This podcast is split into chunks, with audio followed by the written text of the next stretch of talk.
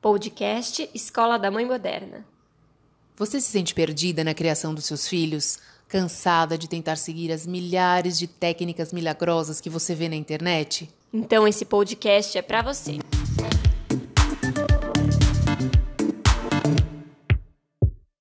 Olá, eu sou a Tatiana Tosi, coach para mães.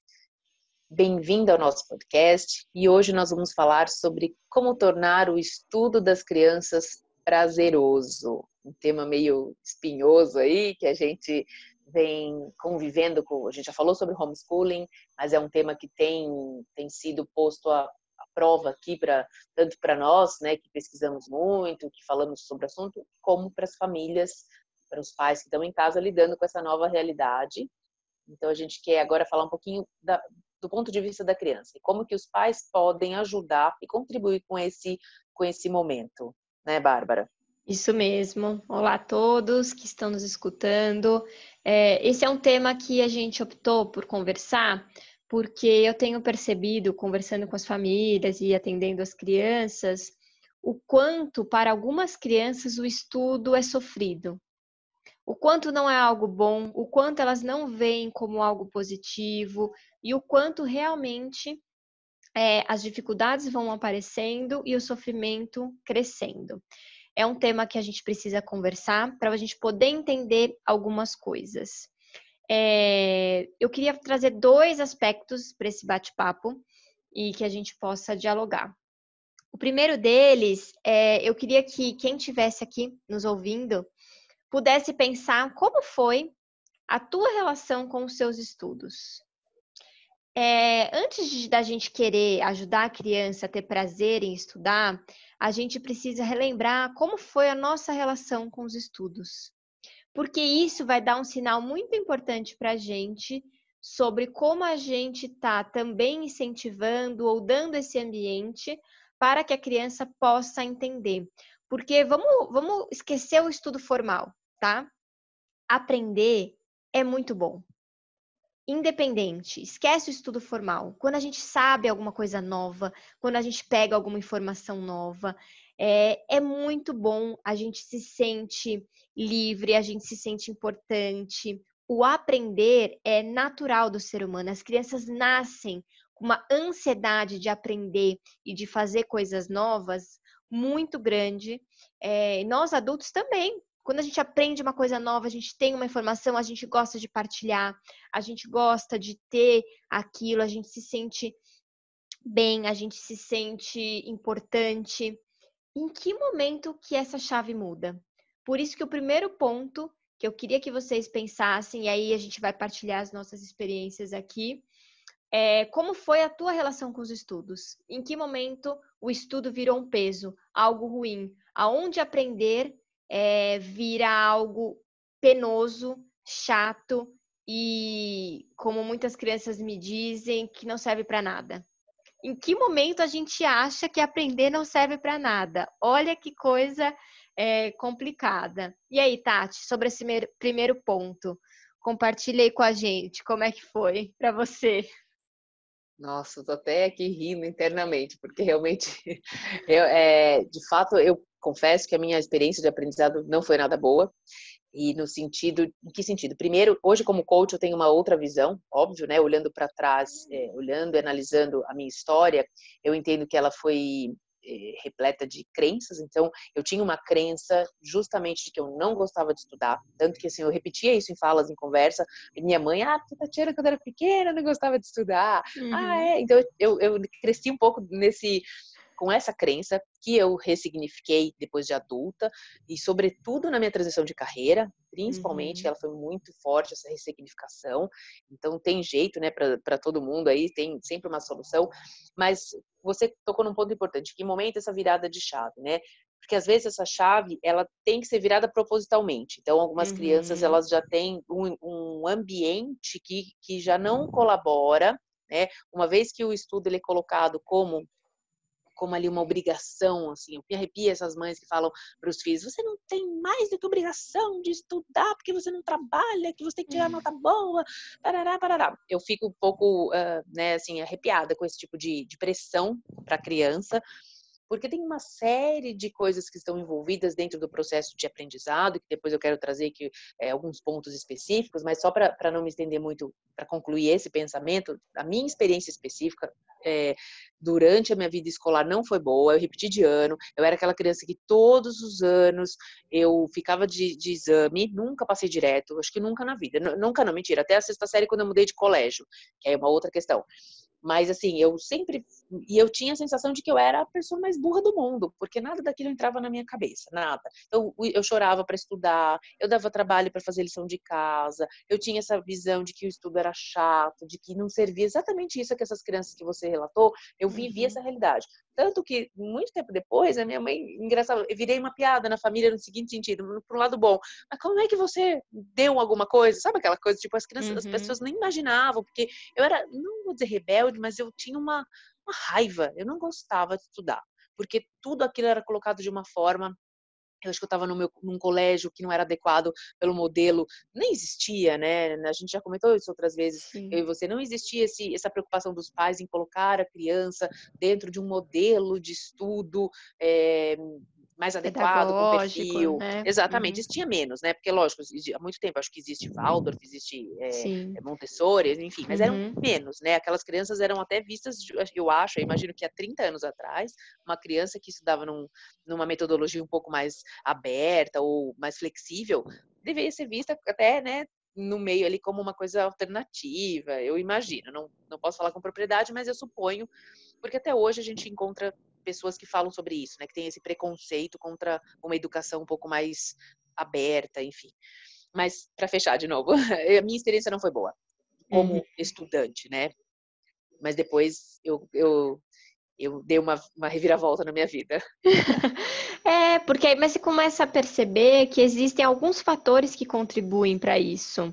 Porque, pelo contrário do que as pessoas pensam, não é falta de inteligência, não é preguiça, é, não é desinteresse, torna-se preguiça, torna-se desinteresse, torna-se falta de habilidade, é, porque a gente tem uma coisa muito interessante que eu quero refletir com vocês, é que quando a gente quer que a criança atinja o máximo potencial dela, é, a gente confunde que o máximo potencial dela é, é aquilo que o adulto quer que ela seja.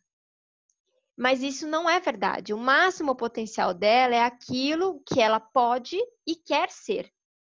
E aí que está a grande questão. Muitas vezes a gente tenta colocar a criança em um ritmo, em uma forma de ser no mundo que ela não se encaixa. E quanto menos a gente se encaixa numa forma, mais inadequada a gente se, se sente e menos a gente tem interesse em aprender. Porque, como eu falei para vocês, é só pensar numa criança de seis meses, um ano. O quanto elas exploram o mundo.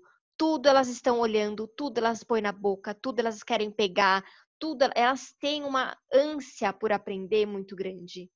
E aí, o que, que a gente vai fazendo como adultos? Não, não pode, não, não, não pega, não, não faz isso, não, não aquilo, isso não é bom, não faz assim, não joga, não, não, não faz, não faz. E a gente vai tolindo. Eu entendo que a gente precisa de regras e limites, e eu falo isso sempre. A gente precisa sim delimitar. Só que a gente, muitas vezes, é, quer que a criança faça do jeito que a gente quer. Uma coisa é a gente passar a regra, o limite. Então, não pode bater, não pode morder, e, e dando essas dicas de convivência social. Outra coisa são as formas são é, como. E isso é muito interessante. Para fechar o primeiro ponto, eu vou partilhar também. Eu tive uma vivência muito diferente com os estudos. Eu fui uma criança que gostava muito de estudar, é, mas eu era uma criança que me autoexigia muito.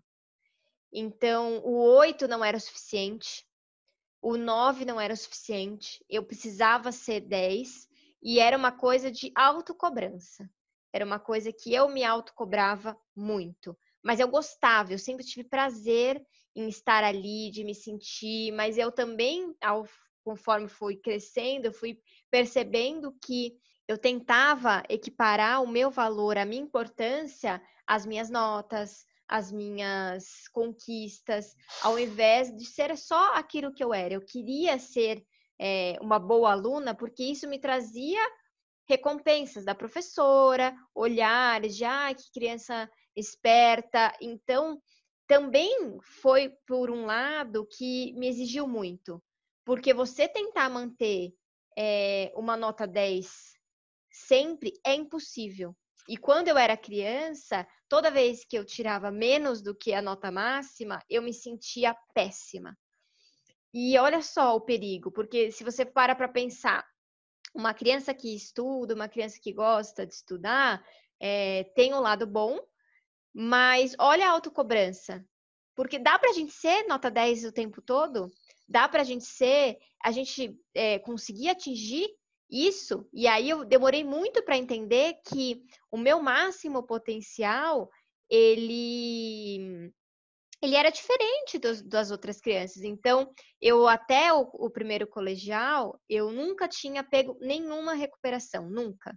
Sempre isso nunca aconteceu na minha vida. No primeiro colegial, eu mudei de escola, fui para um, um colégio em São Paulo técnico, e era uma dinâmica muito mais insana de estudos. E eu peguei por meio ponto é, uma recuperação, nem foi, foi uma recuperação de meio de ano, assim, uma recuperação de química. Nunca me esqueço, foi por meio ponto. Ficou arrasada. E eu fiquei arrasada. Eu nunca me senti tão mal na minha vida. E o professor veio conversar comigo que e esse foi um aprendizado que eu nunca esqueci, que ele fez de propósito. Porque ele poderia me dar aquele meio ponto, mas claro, eu não atingi, mas assim, é, é, foi por foi foi um arredondamento ali da nota, ele não fez porque ele viu o meu nível de exigência. E que eu só iria aprender que não dá para ser bom em tudo se eu passasse por essa experiência. Então, eu precisei passar, e aí as, as recuperações eram no período da tarde, então eu tive que ficar tarde lá para fazer. E aí, é, passei lá, depois tirei acho que nove e meia, nem me lembro. Foi assim, foi muito bem naquela prova, porque eu também estudei igual uma doida mas é, foi por uma foi por um meio décimo. Mas o aprendizado, ele falou, é, é, o aprendizado para você não vai ser pela pela nota, vai ser para você entender que não dá para ser nota 10 em tudo. Isso Olha é uma autocobrança que você tem num nível que você vai sofrer muito lá na frente. Eu tinha 14 anos, né? Então, foi um aprendizado muito grande para mim. Foi aí que eu comecei a virar chave foi aí que eu comecei a perceber que é, também se cobrar em ser perfeita, em nota 10, é, é difícil. Então, eu queria, é bom que a gente possa trazer esses dois pontos. Porque dá trabalho a criança que não quer estudar, mas a criança que está estudando demais, a gente não dá é, a atenção devida. Porque está tudo não, bem aos nossos olhos. Eu queria só fazer um parênteses antes de continuar eh, no próximo assunto que a gente for entrar, mas olha que incrível isso que você trouxe, a, o papel fundamental de um professor quando tem uma visão ampla pra, e pedagógica sobre, sobre o aluno, porque é isso que você falou, ele poderia, ele, ele para ele era muito mais fácil ele te dar o um meio ponto, porque ele sabia que você era uma aluna aplicada, que você era inteligente, sabia tudo isso. Uhum. Mas olha uhum. que incrível, como foi a sensibilidade dele de deixar você por meio ponto e mostrar para você justamente isso, que o aprendizado não é não é dessa forma, né? Que você iria sofrer, que você precisaria desse input para mudar aí a forma e ampliar a sua consciência é, é, isso que eu acho o mais bonito do papel do professor e que é tão é, desvalorizado, né? Que as pessoas não enxergam hoje em dia. Sim. É, é, é lindo esse exemplo que você trouxe. Foi fantástico. Ele foi um educador. Que é isso que uhum. eu falo para os pais. Nós precisamos ser educadores. E um educador é olhar a necessidade de cada criança, de cada adolescente, de cada pessoa e aplicar conforme é, aquilo que precisava naquele momento. Porque é exatamente isso, aquele meio ponto não faria diferença na prática, mas a lição que eu tive Então, eu já tinha, aos 14 anos, foi a primeira vez que, por meio ponto, eu peguei uma recuperação. Foi um baque tão grande para mim, isso virou uma chave de perceber que o nível que eu estava me cobrando, como aquilo tinha sido difícil para mim, conviver com uma autocobrança de, e uma exigência tão alta. E aí eu consegui começar aos poucos, claro, não é uma coisa que vira do dia para a noite, é, a trazer mais leveza para minha vida, mas é algo que, se eu não presto atenção, eu me cobro em ter hum. que ser o, a nota 10 do outro, né? Mas e a minha? Eu, eu, hoje eu percebo que eu tenho uma habilidade para algumas coisas e não tenho para outras. E hoje eu aceito não ter. Antes eu não aceitava. Quando eu era criança, eu precisava saber tudo. E olha só como é um sofrimento também. Então, esse primeiro ponto é muito importante. Quando a gente sabe a nossa história com os estudos, a gente se apropria e pode ressignificar e dar oportunidade para que seu filho ou a criança que você cuide, é, como professora, como babá, ou não sei, que você tem contato, sobrinhos, e você dê a oportunidade dela desenvolver a própria experiência com os estudos. Isso é muito, muito importante. É, e eu acho que uma das coisas que, estudando um pouco sobre o tema, né, que eu acho que, resumindo, uh, uma rotina, a questão da, da, rotina saudável, da disciplina de estudos, isso também é outro fator que ajuda para para fazer com que a criança desperte um, um interesse, né? Porque eu, eu noto justamente vendo, olhando para o meu filho, né, que tem cinco anos, um de cinco e um de três, sempre falo, mas o de cinco é o que está nessa fase, né, de começar a ter um pouco mais de, de responsabilidades e tudo, eu vejo claramente as características ali que ele vem apresentando, e aí o meu desafio é justamente como com a minha visão, né, como trazendo essa experiência que eu tive, o que fazer justamente para mudar a história dele e para criar nele essa esse conceito de gostar do aprender, né, muito mais do que talvez uh, aquela história de apreciar a viagem, ao invés de apreciar só, só pensando no destino, uhum. né? É, é o processo, é ensinar como vivenciar esse processo de estudo, porque o processo de estudo é para sempre, né? Eternamente, a gente vai estudar para sempre, e é isso que mantém a gente vivo, ou a gente deveria, vamos dizer assim, né? O ser humano deveria estudar para sempre, até o final da vida. Então, como fazer com que as crianças entendam esse processo de uma forma prazerosa, que acho que é o grande desafio, e hoje a gente tem mil ferramentas para isso, né? A gente tem é, a informação, conhecimento muito mais amplo do que na nossa geração, quando a gente, né, há 30 anos atrás, estava nesse período escolar. É, eu acho que a gente tem que aproveitar todos esses inputs que a gente tem hoje e transformar para essa geração que é tão ávida, né? Porque além da a criança já tem por, por natureza essa vontade do, de querer explorar e tudo mais. E essa geração muito mais, né? Porque é uma geração que a gente viu que, que pelo excesso de estímulos é uma geração que vem até mais inteligente que a geração passada. Então uhum. tem que como aproveitar essa essa, esse momento né, da, da humanidade para que a gente, como pais, tenha essa uh, tire proveito disso para eles, né, e ajude. Sim. É, e isso está totalmente relacionado ao segundo ponto que eu queria trazer para nosso bate-papo de hoje. Então, o primeiro ponto foi: observe a tua história com os estudos, observe profundamente, relembre, pense, pense nos detalhes, a sua sensação, como você lidou com isso, na infância, adolescência, fase adulta. Depois que você fizer esse exercício mental, você vai começar um exercício de observação do seu filho mas uma observação real. Observação sem o filtro que você já tentou tirar ali no primeiro exercício, sem o seu filtro. Porque nenhum livro, nenhuma apostila, nenhum manual, nada vai poder prever para você qual é a necessidade do seu filho. Nada. É, a gente sempre precisa entender que para observar uma criança, a gente precisa primeiro conseguir ter esse processo de é, tentar, isso não é possível, tá? 100%, mas tentar ao máximo anular a tua necessidade nessa observação, sem julgamento, olhar para aquela criança como só ela existisse, para que você possa tentar extrair sem preconceito, sem rótulos, simplesmente anotar o comportamento. Anotar, estou vendo isso, eles estão fazendo isso. Olhar, observar. E depois que você conseguir observar é, os comportamentos, a gente vai conseguir identificar as necessidades.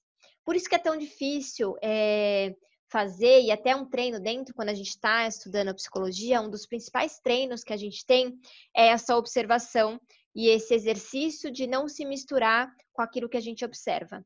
Então, a gente fica aí durante a formação, a graduação, é, pelo menos cinco anos falando só sobre o treino de observar sem se misturar. É um treino, e eu falo para os pais, não é algo que a gente nasce sabendo fazer. É algo que eu fiz, as minhas formações então, foram, foram além da formação básica, foram nove anos aí treinando constantemente essa, esse olhar. Porque quando a gente consegue observar o outro, a gente identifica qual é a necessidade daquela criança naquele momento. E não é o que eu acho que eu gostaria que ela fizesse, mas o que ela está precisando. E aí é muito interessante quando a gente consegue é, oferecer estruturar um ambiente melhor para ela, a gente consegue desenvolver uma ação melhor para ela, que tem muito mais chance de dar certo e, consequentemente, fazer aquela criança ser mais feliz. É muito interessante quando a gente é, atende a necessidade que é dela, aquele olhar que é dela, como ela desabrocha, como ela fica mais feliz, ela fica mais espontânea, porque ela se sente ouvida e a gente consegue desenvolver o pleno potencial que é dela e não a nossa expectativa. Então, é, é o segundo ponto, essa observação é treino. Eu queria muito que a gente pudesse falar sobre isso. É, pra, pra, entrando nesse assunto, eu queria estruturar também é, aqui a minha fala em três pontos específicos, que eu acho que são três dicas né, que vão ajudar muito para os pais nesse, nesse quesito aí de observar. Né? Então, primeira coisa que eu queria trazer é a questão para esse olhar da motivação. Né? Então, assim, nós, como seres humanos, temos dois, dois tipos de motivação: a motivação intrínseca e a extrínseca. Então, existem mil temas eh, que podem ser é, desenvolvidos a partir disso, mas resumidamente é o seguinte: a gente tem a motivação interna e a motivação externa. Então, o que é motivação interna? São os interesses pessoais, aquilo que a criança gosta, o que ela se identifica, o que dá prazer, o que é mais fácil para fazer, quais são as habilidades natas dessa criança. Então, é olhar enxergar no filho o que, que é que dá prazer para ele dentro de do, do, estudo, né? Dentro ali, não do estudo, dentro do processo uhum. de aprendizagem, o que, que é mais prazeroso. Então, esse é o ponto, primeiro ponto, né? Segundo, essa questão da, da, da motivação eh, extrínseca, ou seja, do que está fora, é muito comum a gente se motivar, ou às vezes se automotivar por alguma recompensa que vem de fora. Então, a gente, como pais, também usa esse subterfúgio, que, por um lado, pode ser mais fácil, porque, ah, se você estudar, tirar nota 10, você vai para Disney. Se você passar de ano, você vai ganhar sua bicicleta. Se você comer tudo isso, você vai ganhar sobremesa. Uhum. É um uhum. caminho mais curto, é um caminho que supostamente, é, ah, que legal, estou fazendo meu filho ter algo para se motivar. Mas a longo prazo, e os estudos mostram que a gente tem que tomar cuidado com esse tipo de motivação, porque é uma motivação que acaba caindo num vazio. Então, assim, é muito é muito perigoso quando você motiva uma criança, ou até adulto, mas vamos falar do universo infantil, é, sendo que para ela conseguir, que é aquilo que eu falei, para ela no destino, o que ela vai ter de recompensa com aquele processo, por quê? Porque a gente corre o risco dela não curtir o processo, dela fazer o processo justamente ou para agradar alguém, ah, então eu vou estudar porque eu vou, eu, que você comentou na sua fala, né, que você gostava de ser elogiada pelos professores, que você Sim. gostava de ter esse status de criança inteligente, olha como ela estuda, Sim. olha como ela é esforçada, olha, esse elogio te motivava, era uma motivação que estava fora porque era um estímulo que vinha de fora, né? E aí você você teve por sorte, esse professor que te ajudou, né, te colocou aí luz na, nesse processo, mas a gente também pode já desde pequenos entender o que, que motiva nossos filhos, o que, que eles gostam de fazer e através do que eles gostam é trazer esse prazer e essa motivação. A dica é cultivar essa motivação interna para que o processo de aprendizagem seja mais prazeroso. Essa é a questão. Que às vezes toma cuidado com motivação externa. Então, essa é a dica número um. Você quer, é, quer falar alguma coisa a respeito? Porque senão depois eu vou para uma segunda dica. Não, pode ir, depois eu, tá. eu continuo, então, pode ir. Tá, joia. Aí o segundo ponto, então, que eu queria trazer dentro disso é que existem para os pais também é, lerem um pouquinho entenderem um pouco o, que cada um de nós tem alguns canais que facilitam a, o aprendizado. Uh, no caso, são três, a gente tem, para quem estuda PNL, a minha formação de coaching é em, em, PNL, então a gente tem um processo que é sinestésico, auditivo e visual. Então, uhum. como entender se os, os canais de aprendizagem das crianças, claro que a gente usa os três, mas sempre tem um que é predominante. Sim. Então, olhar para então, o sinestésico é aquela pessoa que gosta mais do toque, né, que gosta de folhear, de ler, de marcar, de escrever alguma coisa, então vê se seu filho se interessa por isso.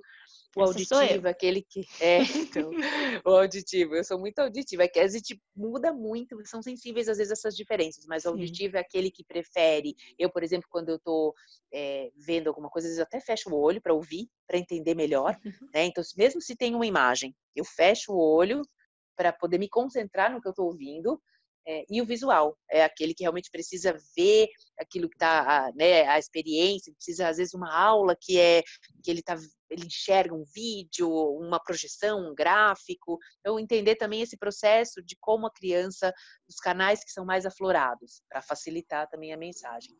E a última, é, a última dica que eu queria trazer é um livro que é o Mindset, a nova psicologia de sucesso, da Carol Dweck. Eu sempre falo desse livro, acabei de ontem mesmo gravei um vídeo a respeito eh, disso, mas isso é muito útil também para para entender como é o mindset dessa criança, qual é o aprendizado. Em geral, as crianças nascem, pelo que ela, entende, ela pesquisou, com um mindset fixo, que é um que, que trava um pouco mais, e depois pode ser desenvolvido isso, algumas naturalmente desenvolvem, talvez pelos estímulos, né, de, de família e tudo, outras não, outras mais para frente, como a gente teve que é, ir buscar e correr atrás mas que o mindset de, de crescimento, ele justamente, o que que é? É você mostrar para o seu filho que o mais legal é ele aprender constantemente, que ele vai errar, e que não existe essa dicotomia entre inteligente e burro, entre, ah, se eu não me esforcei, eu sou um fracassado.